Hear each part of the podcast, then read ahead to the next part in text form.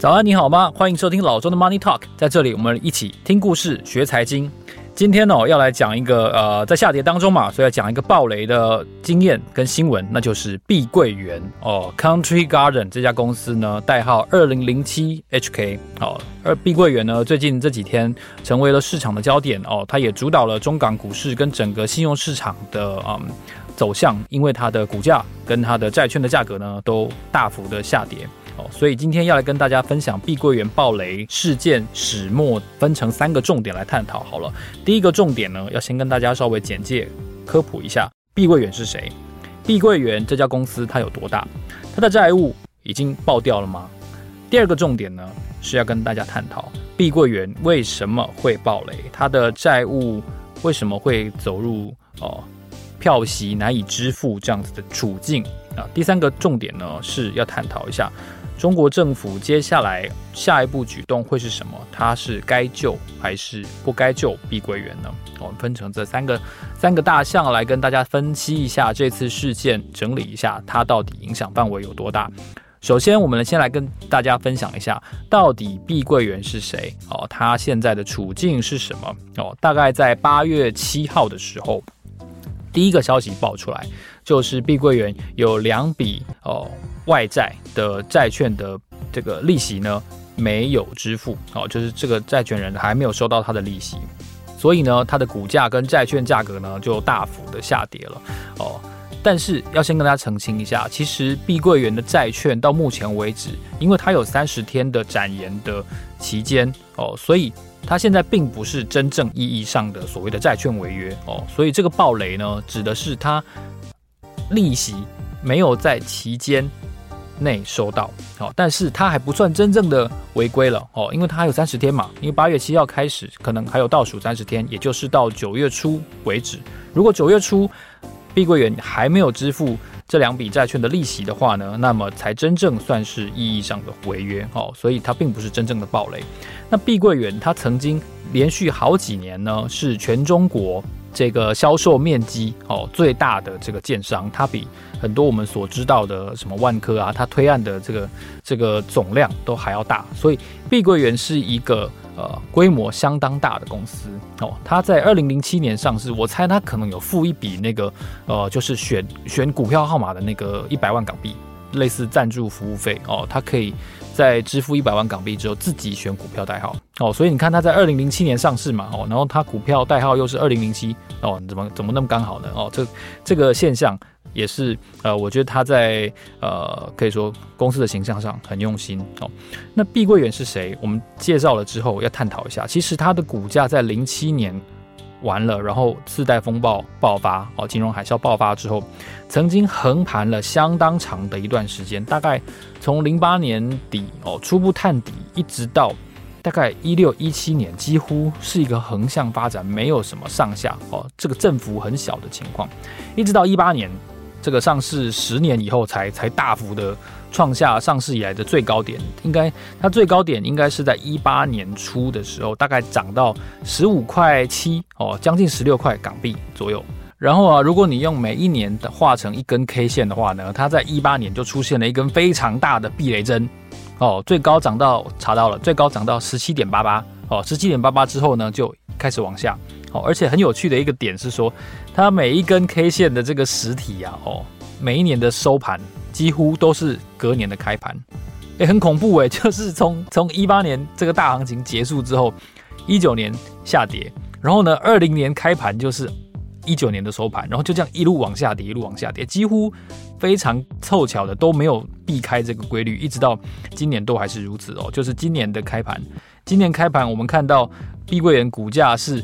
两块二左右哦，相当于去年的的收盘，所以所以这个整个市场的嗯收缩是非常显著的哦。那碧桂园的我刚才提到它的推案量非常的巨大，它到底有多大呢？哦，它目到目前为止，在全中国三十一个省份、两百九十九个地级市的一千四百二十五个县当中呢，一千四百二十五个县有不同发展阶段的建案。总数是三千两百一十六个，三千两百一十六个建案。那你可以想象一下，呃，它包括它已经完工的。哦，总共跟碧桂园往来买他的房子，或者是用他的旗下子公司碧桂园服务做物业管理的总屋主啊，哦，这个所有人，物业所有人大概超过一千万人，哦，超过一千万人，而且相当一部分是还没有交屋，正在缴贷款。的这种逃一根 s a 啊，这这这种人哦，所以尤其是碧桂园。在全中国，刚才提到三千两百一十六个建案当中呢，大概百分之六十到三分之二左右，哦，就是六十几趴这个范围，它的建案所在地点是中国大陆的三线城市跟四线城市，哦，所以，所以在这个情况下呢，它影响全中国基层的民生是非常大范围的，哦，考量到一件事情，就是除了建案本身可能会哦爆雷之外呢。碧桂园他自己大概员工六万多人，然后呢盖房子，所以他有呃各个层面的这个建筑的工人，然后呢他还有物业管理，然后他还有跟他上游交货哦，所以靠碧桂园吃饭的包商建商人数也非常的巨大哦。碧桂园旗下的物业管理啊，它提供服务的业主呢又多达了八百四十一万户哦，所以这两个数字超过千万位业主，然后超过八百万个。采取他物业管理服务的的这个客户哦，所以整个数字是非常惊人的。所以如果假设九月初哦，碧桂园的债券真的违约的时候，那这会是一个非常巨大的影响的层面哦。但是到目前为止，它的债务并不是真正意义上的暴雷哦，这是第一个重点。那第二个重点，我相信大家应该也会探讨，就是没有错，中国大陆的经济在今年突然快速有一个收缩的迹象，然后好像有通货紧缩的迹象哦，包括了 CPI 突然转为负的。到目前为止，它为什么会爆雷？为什么是碧桂园？哦，我们看到去年、前年最重大的事件，当然就是恒大集团的爆雷。但是恒大集团跟碧桂园整个经营的的方向，然后他们的那个姿态。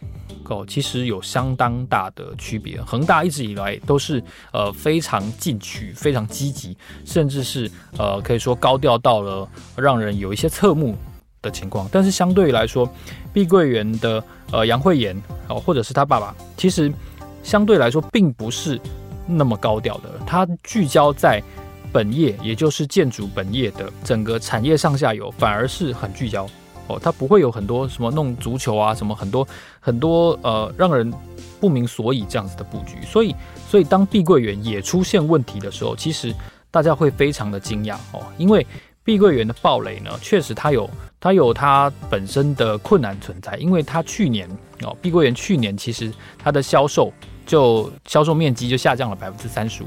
哦，但是即使如此，它还是一个全中国最大的呃销售的建商。当它也出现了这样子的问题的时候，我们就要反思一下，除了中国经济本身的收缩啊，然后，然后另外呢，这个消费者买房的数字变少了之外，还有什么样的问题去刺激啊碧桂园的债券跟它的股票哦，有类似这样子暴跌这样子的的现象出现？其中一个很重要的哦，就是。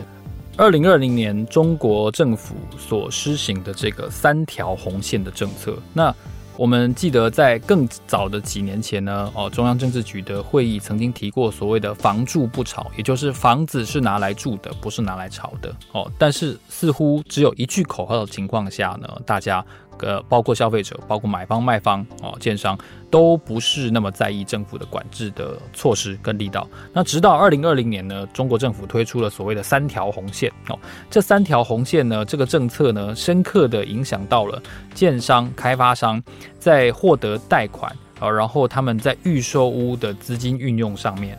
的灵活程度哦。那这三条红线到底是是为什么呢？是这三条红线又是在说什么呢？哦。简单来说呢，它是一个针对全中国所有房地产业务为主的公司的债务风险提出的三个衡量的标准哦，监管的要求的标准。那依照你的债务负担能力的高低，还有所谓债务水准的高低，它分成了红灯、绿灯，然后橘灯跟黄灯四档。那依照严严重程度，当然红灯是最严重。橘灯是第二等，黄灯是第三等，那绿灯当然就是最健康的哦。所以它是一个呃，严格来说，它有点像是警示灯这样子的意味哦。这三条红线的具体标准，我跟大家具体的稍微解释一下。第一条红线呢，就是扣掉预收款之后，这个公司的资产负债比大于百分之七十的哦，这是第一条红线。那第二条红线呢，就是净负债比大于百分之百的，这是第二条。第三条呢，就是现金对比短债哦，短期债务它的数字是小于一倍的哦。这是第三条红线。那如果说这三个这三个标准你都达到的话呢，你都你都没有碰到这三个数字的话，那你就是绿灯哦。那在绿灯的的这些公司呢，中国政府规定有息负债的年增速不得超过百分之十五，绿灯是这样。那如果你三条碰到了一条，那不管你是资产负债比也好，不管你是净负债比也好，或者是现金对比短债，你只要数字高于呃数字高于其中一个，那你就是碰到黄灯。黄灯呢，它的有息负债的规模呢不能超过百分之十哦。刚才绿灯是百分之十五嘛，那橘灯呢？橘灯的年年增速就是它碰到两两条，三条里面碰到两条，它的年增速就不能超过百分之五。那如果很不幸呢，你三条红线都踩到了哦，你的数字都超过了，那么你的有息负债的。呃，规模呢，你就必须要以二零一九年六月底，也就是疫情爆发前哦，那个市场可以说是最好做的时候，以那个数字为上限，你不能够再增加哦，除非你的财务有所改善哦。这是中国政府非常具体的提出的所谓的三条红线的要求。那正是在这样子三条红线的要求底下，很多的房地产的业者陆陆续续，因为它举债实在太高了啊，然后呢，销售的金额。没有办法回流的这么快哦，他拿地拿太多了，但是开发速度不够，或者说当地的销售不理想，或者说像是碧桂园这样子，它聚焦的反而是三四线城市。那三四线城市在在一八年以后的中美贸易战哦，产业的外移哦，甚至是在二零二零年以后的疫情所冲击的底下，这两件事情带给三四线城市的影响哦，可能是高过于一二线城市的。那这当然就对碧桂园这样子以住宅为主的开发商。它在销售现金流的回冲上面，哦，可能速度就受到了影响，所以这导致其实，在碧桂园之前，哦，早在大概二零二一年底开始，一些呃资产品质比较差的，哦，或者说它现金流比较不健康的公司呢，陆陆续续都出了问题。最明显的当然就是我们刚才提到的恒大，然后呢，除但其实除了恒大之外呢，包括了融创中国，包括了正荣，包括了世茂房地产，都看到了债券的违约，哦，所以其实。相关的，早在碧桂园的风声出来之前哦，在二零二二年开始，整个房地产的信用债的违约的规模就越来越高。这个民营的房地产的企业，它融资是受阻的，然后呢，它的发债又碰到了一些问题，所以，所以整体来说，这三条红线带给房地产业者的压力相当的巨大。那正是因为景气下滑，然后呢，整个。销售推不动哦，整个房地产似乎已经出现了信心危机跟系统性的危机。在去年，也就是二零二二年的时候呢，中国国务院哦，正式由人民银行哦配合所有这个财政啊、银行、金融相关的部门呢，针对先前提出的三条红线，又提出了另外一个呃组合式的支持政策啊，不只是支持民营企业，它也支持。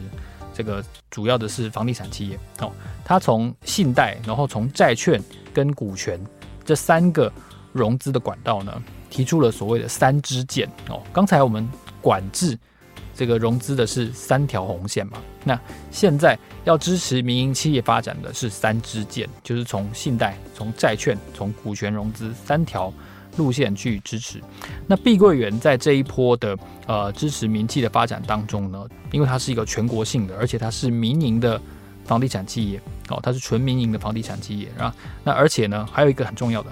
它跟龙湖地产哦，重庆起家的这个龙湖地产一样，它是从来没有债券违约的，它是非常优质的大规模的，然后呢，经营时机也还不错的一家房地产公司。所以其实，在呃，国有的六大行之外呢，还有很多的银行也都提供了他们相当程度的融资的支持。哦，国有六大行就是工商银行为主的那六家嘛。总共数字有多少呢？总共数字高达了数千亿人民币哦。而且呢，它一共有得到八家银行的融资支持。理论上这个数字已经不少啦，哦，但是不要忘记了，就是说整大环境真的是出问题的，哦，所以我们从八月十号的时候，哦，这个碧桂园的现任董事长他在三四月份才接班的这个杨惠妍，然后呢，他的总裁莫斌，哦，他们就提到说，其实现在。就是二零二三年的第三季，其实是碧桂园创业三十年以来最困难的一个时期哦，因为房市还没有下降，然后呢，整个现金流出现了一些问题，所以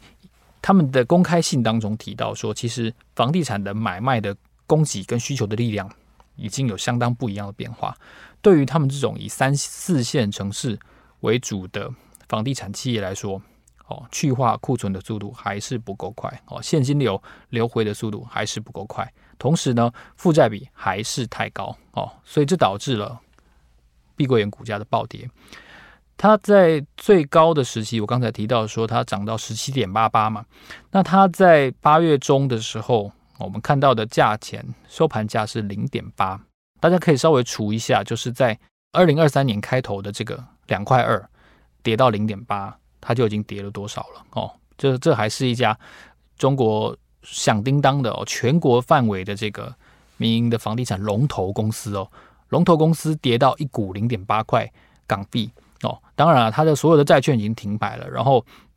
它现在接下来就是要应该是要债务重组，就是把所有的债券再整合起来，然后试图寻求比较低的利率哦。所以三条红线。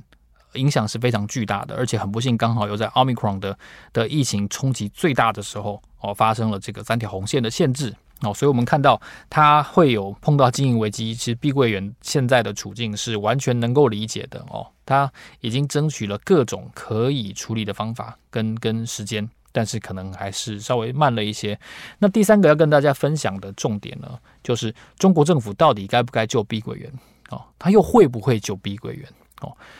他只要不救的话呢，我相信依照刚才我的呃数据的几个列举呢，大家应该可以非常清晰的、简单的理解到碧桂园所涉及的就业，然后房地产的冲击都是上千万人的规模哦，有上千万个中国大陆的业主跟他买了房子，可能还没有交屋，可能刚交屋，可能使用他家的物业管理的服务哦，这会让呃本来就已经有一些呃怨气。或者说有一些财务压力的中国人会更加的愤怒啊！那我想在这个对维稳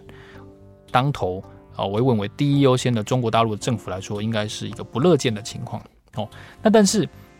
其实你去看碧桂园的财报，其实它目前账上并不是没有现金的哦，所以也有一些人比较用阴谋论的角度，就说他们是不是在呃试图道德绑架中国当局，是不是在要求中国当局？要能够出手拯救哦，这是另外一些人的看法。但是，但是因为这个事件的影响牵连非常的巨大哦，一家努力确保交屋的房企，如果你任由它倒闭的话呢，那我觉得这件事情的这个负面的影响，跟先前一年多前呃恒大的这个轰然倒地。应该是完全不一样的哦，在意义上，然后在形象上，应该都是完全不一样的。所以我自己觉得，中国政府应该是会对碧桂园做一定程度的啊、支持跟拯救哦，因为毕竟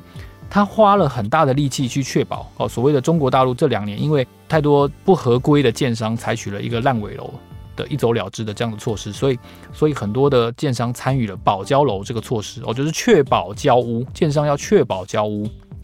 那碧桂园在这件事情上做得相当的彻底哦，这两年呢正是它保交楼的一个高峰。那明年呢，据说哦，正是有多达一百万户要交屋哦。今年二零二三年上半年已经交屋二十七点八万户，下半年还要交屋四十几万户哦。这个这这些都需要工人去收尾啊，哦，都需要封顶啊，所以它需要大量的资金。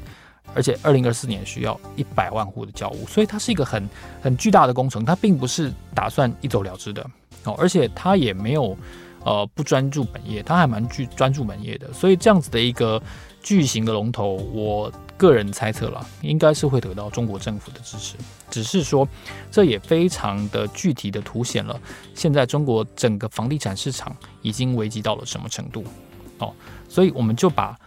碧桂园。暴雷这件事情呢，可以看作是呃中国经济在二零二三年具体的一个冷却或者说收缩的一个非常具体而为的讯号。我相信碧桂园是观察这一年市场很重要很重要的一个事件，所以碧桂园的后续啊，大家一定要多关注一下，因为它能够一定程度的反映出中国政府对于这波经济收缩的态度。如果你喜欢这集节目的话呢，欢迎在 Apple Podcast 给我们按五颗星，啊，或者是在 First Story 的 APP 告诉我们你对于全球的财经新闻或者说商业史有没有一些什么样想听到的故事，好，期待在未来的节目当中能够提供给你。好，老周的 Money Talk，让我们下期见，谢谢，拜拜。